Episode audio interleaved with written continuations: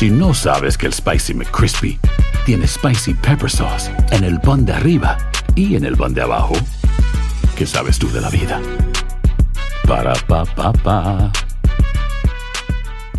Cassandra Sánchez Navarro junto a Catherine Siachoque y Verónica Bravo en la nueva serie de comedia original de VIX, Consuelo, disponible en la app de VIX ya. Hola, soy Jorge Ramos y a continuación escucharás el podcast del Noticiero Univisión. Bienvenidos, soy Ilia Calderón y estas son las historias más importantes del día. Desde la frontera con México y Texas, hoy es el lunes 23 de mayo y estas son las principales noticias. La frontera de Texas con México permanece blindada a pesar de que no se eliminó el título 42. El gobernador Greg Abbott, de visita en la frontera, dice que mantendrá una fuerte vigilancia. Sinceramente no sabemos qué hacer, estamos aquí, mejor dicho, prácticamente pues a esperar si se le, mueve el corazón y nos dan una ayuda a los que estamos acá adentro ya. Primer cargamento importado de leche en fórmula alimentaria a 9 mil bebés y a 18 mil niños, según el gobierno federal. Se espera un segundo cargamento esta semana.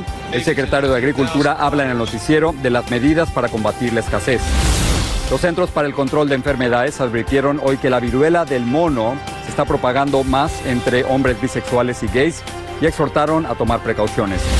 La compañía Pfizer dice que tres dosis de su vacuna contra el COVID ofrecen fuerte protección a niños menores de 5 años. La vacuna infantil podría estar lista este verano. Este es Noticiero Univisión con Nilia Calderón y desde la frontera con México en Texas, Jorge Ramos.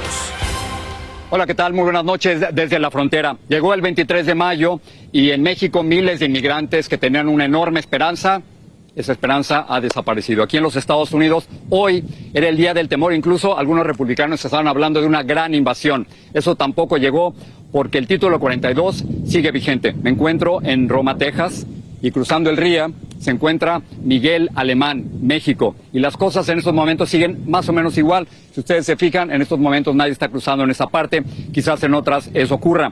Pero lo que estamos viendo es que del lado de los inmigrantes hay miles del otro lado de la frontera, hay desesperanza. En los Estados Unidos hay en estos momentos muchísima vigilancia, incluyendo la enviada por el propio gobernador de Texas, Greg Abbott. Vamos a comenzar esta amplísima cobertura con Pedro Ultreras, que nos dice qué es lo que los tejanos están haciendo aquí. Las autoridades mexicanas literalmente blindaron esta mañana las orillas del río Bravo con un despliegue policiaco que no se había visto últimamente. El día de hoy, que para muchos migrantes marcaba el fin del título 42, aumentó la vigilancia en esta frontera por aire, agua y tierra. Siempre coordinados tanto con la Policía Estatal como con Border Patrol, con CBP, tam también con las autoridades federales. Del lado mexicano, migrantes que intentaban meterse a las aguas del río pronto eran disuadidos por la policía. Nosotros lo íbamos a intentar porque tal vez y la suerte lo lográbamos, pues, pero se ve que no se puede. En las calles de Piedras Negras hay cientos deambulando de un lado a otro, convencidos finalmente que la frontera no se abrirá. Por la tarde, el gobernador de Texas, Greg Abbott, llegó a la frontera donde hizo un recorrido por la orilla del río Bravo y verificó las fuertes medidas de seguridad implementadas, mientras unidades acuáticas de la patrulla fronteriza recorrían las aguas. Al tiempo que el gobernador recorría la orilla del río, la secretaria de Seguridad del estado de Coahuila, Sonia Villarreal, hacía lo mismo del lado mexicano. El gobernador tejano le agradeció telefónicamente su apoyo en los operativos de seguridad fronteriza. Ha sido un trabajo muy duro entre los. Y hace apenas unos minutos en conferencia de prensa, el gobernador Abbott dijo que instalarán alambre de navaja o Constantino como este a lo largo de toda la frontera dentro de su estado y que incrementará considerablemente el número de agentes estatales que vigilen la frontera. Y también señaló que todos aquellos que crucen enfrentarán cargos de entrada ilegal con agravantes que podría llevarlos a la cárcel hasta por un año. Jorge, regreso contigo. El título 42 sigue. Esto quiere decir que hay una crisis anunciada, no ahora, 23 de mayo, seguramente más adelante. Y ahora quiero contarles la historia de una inmigrante guatemalteca que pasó años en una cárcel mexicana. Ella asegura que la acusaron de un delito que ella no cometió. Y no solo eso, sino que hay muchos centroamericanos que están viviendo lo mismo en cárceles mexicanas. Erika Porras tiene la información. Juana Alonso llegó a Guatemala después de permanecer durante ocho años injustamente en la cárcel de Reynosa, en México. Al retornar a su país no podía creer que finalmente había salido de su cautiverio. Me emocionó por mi familia, como ocho años sin verlo. Ella terminó tras la reja sin comprender por qué la habían capturado. Lo acusaron de, de, un secuestro, pero ni siquiera ella sabe qué significa la palabra secuestro porque ella no hablaba español. Yo no soy secuestradora, soy inmigrante. Por, por ignorancia se me pasó eso. Cuando la detuvieron allí, sí, la verdad, violaron su derecho, porque la estuvieron pegando, la estuvieron golpeando. Alonso en 2014 intentó llegar a Estados Unidos, pero la detuvieron en Reynosa, México, cuando la encontraron en un inmueble junto a unos traficantes de personas que la tenían secuestrada. Pero la policía la vinculó con la banda criminal, obligándola a firmar unos documentos en los que se inculpaba. Como no sabía español, desconocía el contenido de los papeles. Hay gente me abusó de mí de inocencia. Después de varias denuncias, la noticia llegó al presidente de México, Andrés López Obrador, quien solicitó su liberación. Del análisis del expediente se determina que hoy día no existen elementos suficientes para una condena. Y con ello, a efecto de evitar que se sigan violentando sus derechos humanos, es que se logra la libertad de Juanita. La familia Alonso asegura que después de ocho años, Juana va a ir a encontrar su tierra exactamente con la misma precariedad que la obligó a salir. Juanita va a regresar en su misma choza, en su misma pobreza, en su misma hierbas, tortillas, frijoles con tortillas. Entonces, y su mamá está enferma y quiso eh, ayudar a su mamá, a su familia, pero no se pudo. Alonso y su equipo de abogados no descartan entablar una demanda en contra del gobierno de México por los daños ocasionados. Desde Ciudad de Guatemala, Erika Porras, Univisión. Esta es una historia que ella asegura está ocurriendo con muchos centroamericanos del lado mexicano. Estaremos un poco más adelante aquí en el noticiero. Vamos a hablar sobre cómo se fijan que hemos estado hablando del título 42. Bueno, muchos inmigrantes no saben qué es el título 42, pero sí saben que quieren venir para acá. Ilia, regreso contigo. Nos vemos más adelante, Jorge. Gracias. Socorristas del Departamento de Bomberos de San Diego, en California, rescataron a tres hombres que quedaron suspendidos en un segmento del muro fronterizo a 30 pies de altura. El rescate tuvo lugar en la zona de Otay Mesa esta mañana. Ninguno de los tres sufrió lesiones. En otros temas ya se adelantan los preparativos para distribuir el primer cargamento de leche en polvo para bebés que llegó desde Alemania. Las 35 toneladas se distribuirán en las zonas del país donde haya mayor necesidad de este producto. Alcanzará para medio millón de biberones para niños que no toleren las proteínas de la leche de vaca. Esta semana llegará de Europa millón y medio de botellas de 8 onzas de esa misma fórmula hipoalergénica. Pedro Rojas tiene el reporte. Para Cindy Reyes, la escasez de fórmula para bebé en el país le ha complicado mucho la alimentación de su pequeña bebé que nació prematuramente. Ella trabaja en un centro de salud de Washington, D.C. y dice estar sorprendida por la contingencia nacional. No lo puedo creer. Me da escalofríos. No, no lo entiendo. me pongo sentimental porque sé que no soy la única y no me puedo imaginar. Al igual que Cindy, Josie es parte de grupos de madres creados en redes sociales para facilitar la ubicación del preciado producto. Pero algunas afirman tienen que actuar con mucha cautela. Es que algunas personas llenan las latas de leche con harina eh, y las venden y las hacen pasar como que son leches para bebés. Representantes del Better Business Bureau advierten al respecto. Es importante que los consumidores que están en el Internet buscando hacer compras de la fórmula sepan que los estafadores siempre van a eh, aparentar tener lo que está en alta demanda. Y es que mientras todo esto ocurre, voceros del gobierno aseguran que tratan de resolver la situación. Uh,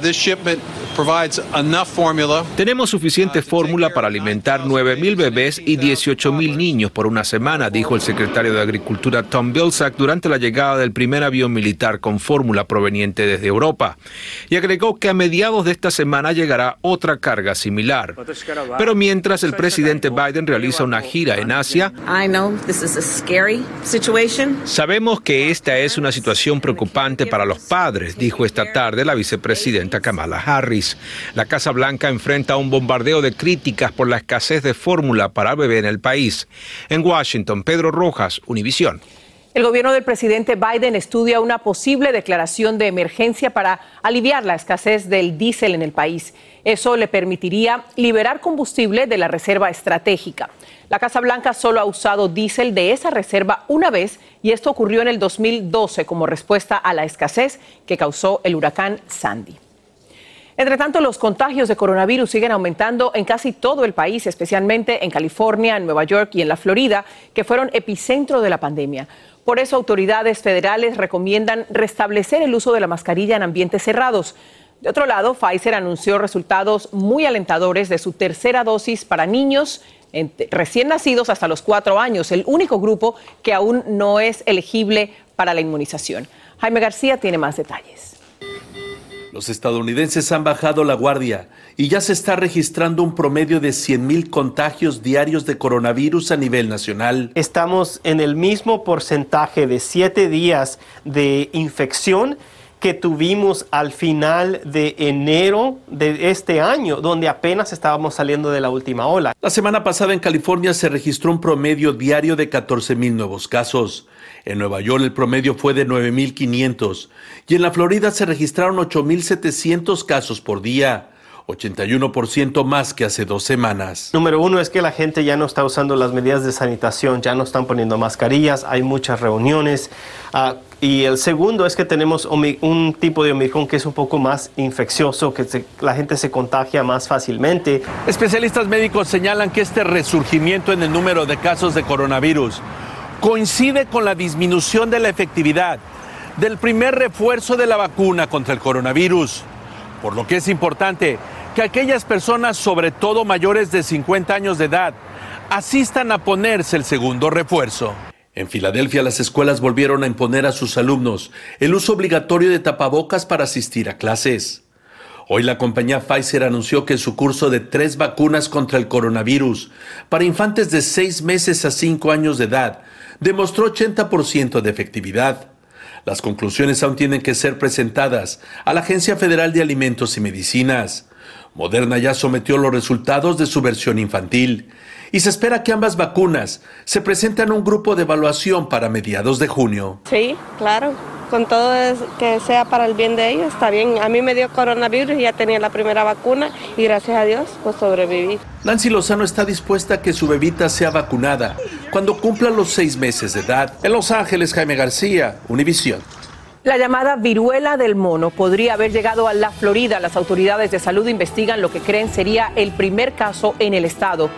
Y un informe expone presuntos casos de abuso sexual en iglesias afiliadas a la Convención Bautista del Sur de Estados Unidos. Aloha mamá, ¿dónde andas? Seguro de compras. Tengo mucho que contarte. Hawái es increíble. He estado de un lado a otro con mi unidad. Todos son súper talentosos.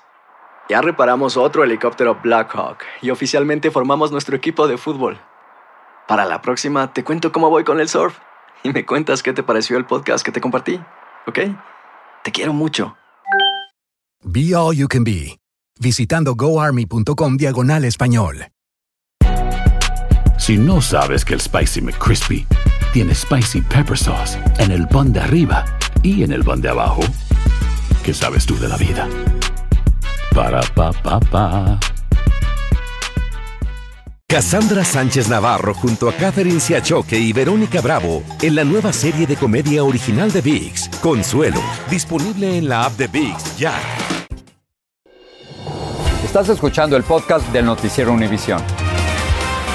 Una investigación independiente reveló que los líderes de la Convención Bautista del Sur no le habrían dado el manejo adecuado a las acusaciones de abuso sexual durante las últimas dos décadas. La misma organización ordenó la investigación tras contactar a los sobrevivientes sobre el del abuso.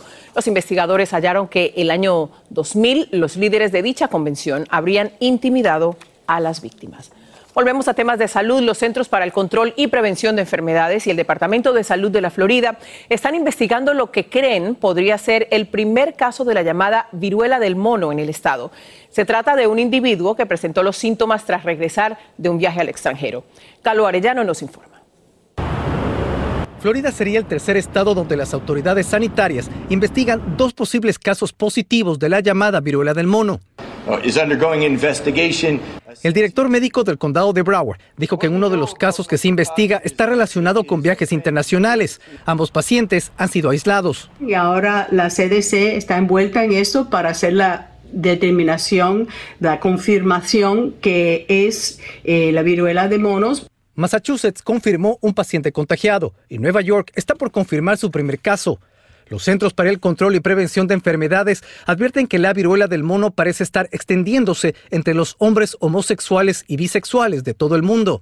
Tiene que ser claro, no es una enfermedad exclusiva de ah, la comunidad gay o bisexual, puesto que no es una enfermedad en sí de transmisión sexual. Más de mil dosis de la vacuna Genius, aprobada en Estados Unidos en 2019, serán liberadas de la Reserva Nacional para combatir esta enfermedad. Desde Corea del Sur, el presidente Joe Biden advirtió que la viruela del mono preocupa, porque si llegara a propagarse tendría consecuencias. Muy a pesar de que el Departamento de Salud de Broward confirme la presencia de esta enfermedad en el sur de la Florida, expertos aseguran que es casi imposible que se desate una epidemia de viruela del mono en Estados Unidos. Específicamente tenemos vacuna que puede funcionar perfectamente bien. Los medicamentos antivirales también ayudan a combatir este virus endémico que causa erupción de marcas rojas en la piel, que en ocasiones se llenan de pus. Las personas infectadas también desarrollan fiebre y dolores corporales.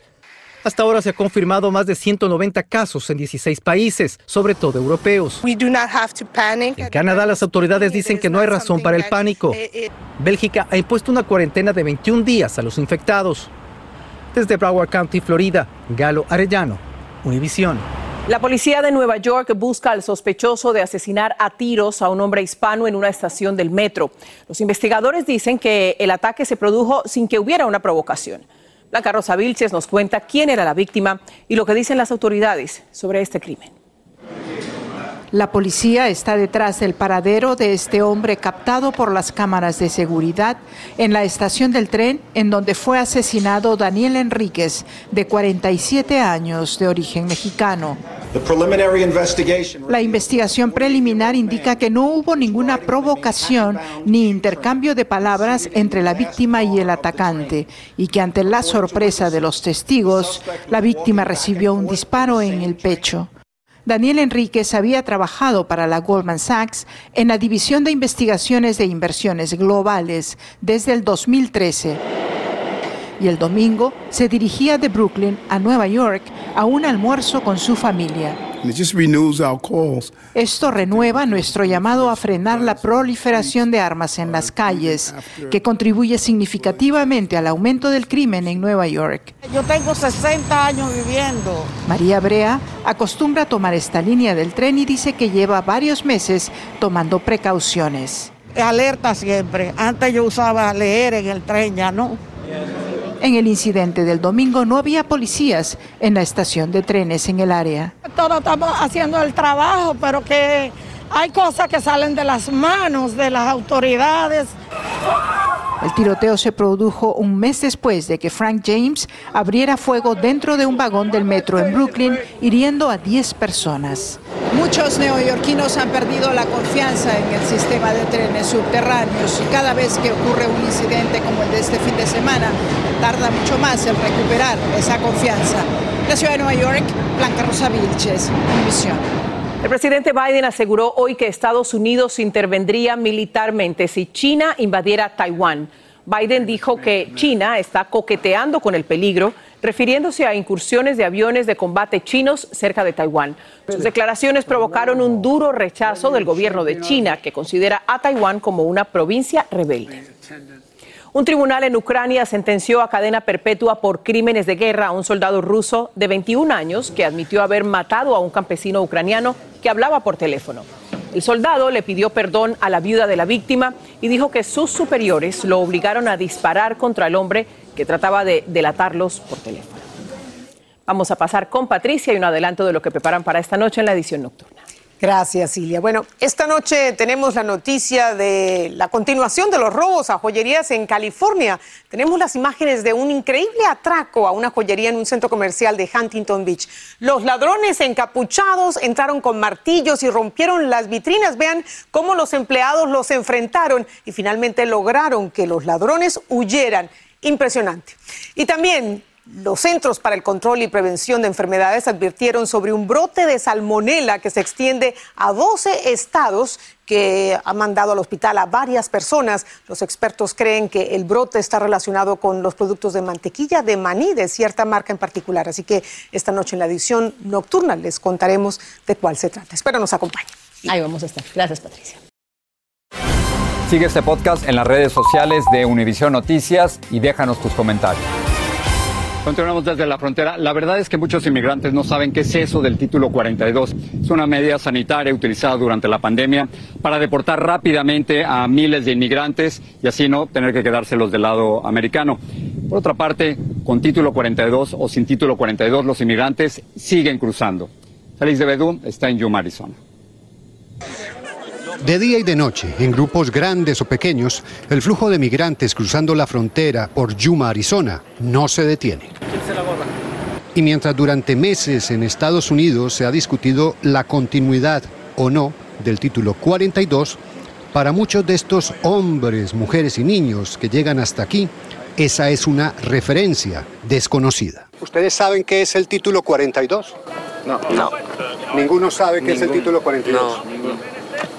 ¿Ustedes saben lo que ha pasado con el tema del título 42? ¿Saben qué es el título 42? No. No saben. ¿Ustedes no sabían lo que estaba pasando con el título 42? No, no sabía. ¿No les preocupa? Sí, claro, ahora que usted nos dice, sí me preocupa. ¿Ustedes saben todo lo que ha pasado con lo que llaman el título 42? No. ¿No saben qué es el título 42? No. ¿No les hablaron de eso a, a ninguno? No. ¿Alguien sabe del A nadie. título 42? A nadie. ¿A nadie? Bueno, el título 42 es, ustedes para que, para que lo conozcan ahora que vienen acá, es... Cuando les explicamos de qué se trata, ese título y ese número, nos miran con una mezcla de desconcierto e incredulidad que al final en nada cambia su determinación. Lo mismo, exactamente lo mismo, una y otra vez hasta que pasemos, porque está muy fea la violencia, la verdad. Y así es que no hay de otra. Y nos repiten que si los llevan de nuevo al otro lado de la frontera, lo intentarán una y otra vez. Para muchos de ellos es cuestión de vida o muerte. Volver a intentarlo, Volver- Pase lo que pase, sí. vuelven a intentar. Sí, porque no queremos regresar. Queremos que nos ayuden a pasar a otro lado para tener una mejor vida para los niños, porque no podemos estar así. Venimos escondiéndonos de la violencia tenemos en nuestro en nuestra ciudad donde vivíamos. Nos venimos escondiendo de la gente mala que nos quiere hacer daño. Yo soy de Chilpacingo Guerrero. Yo tenía un negocio en el mercado, pero la gente como pide cuota, yo no tengo para pagar cuota luchas, tengo para sobrevivir a, a mi niño para que darle de comer. Yo no puedo. Y esa es la realidad. Muchos de ellos lo intentarán otra vez si lo sacan nuevamente al otro lado de la frontera, porque mientras no se solucionen los problemas en sus países, es como dicen, una situación de vida o muerte. Pero también acá, actualmente hay mucha desinformación sobre lo que está sucediendo hoy. Muchas de estas personas se nos acercan y nos preguntan si es cierto que se va a cerrar la frontera. Por eso les queremos decir a las personas que nos están viendo en sus casas y que tienen amigos o posiblemente familiares en estas filas, la frontera no está cerrada, la frontera no se va a cerrar, pero el título 42 sigue vigente con sus consecuencias. Ese es el panorama en este momento. Jorge, regreso contigo. Y, efectivamente la sigue, toda la gente sigue cruzando. Estaba viendo las cifras. En abril, más de 234 mil personas cruzaron legalmente hacia los Estados Unidos y sin el título 42 se calcula que serían medio millón al mes. Como quiera que sea, cuando alguien está huyendo del hambre y la violencia, van a seguir viniendo al norte. Esto es todo lo que tenemos desde Roma, en Texas. Ilia, gracias, muy buenas noches y nos vemos mañana. Esa es la realidad de los migrantes. Muchas gracias, Jorge. Nos vemos mañana. Gracias a ustedes por el favor de su atención. Buenas noches. Noticiero Univisión, siempre a tu lado.